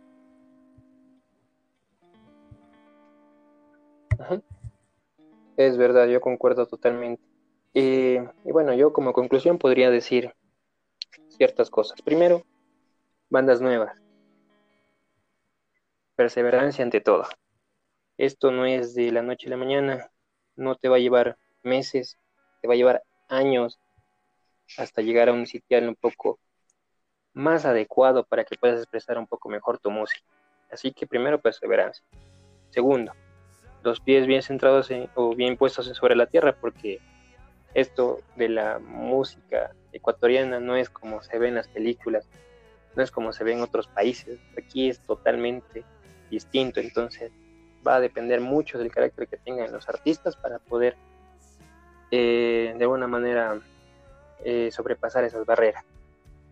Y como dijiste vos, en términos generales, quizás decirle a la gente que se dé el chance, como, como vos lo mencionaste, de escuchar a estas bandas, no solo dentro del género del que estamos hablando, ni tampoco solo a las bandas que nombramos, sino a la banda del género que ustedes quieran.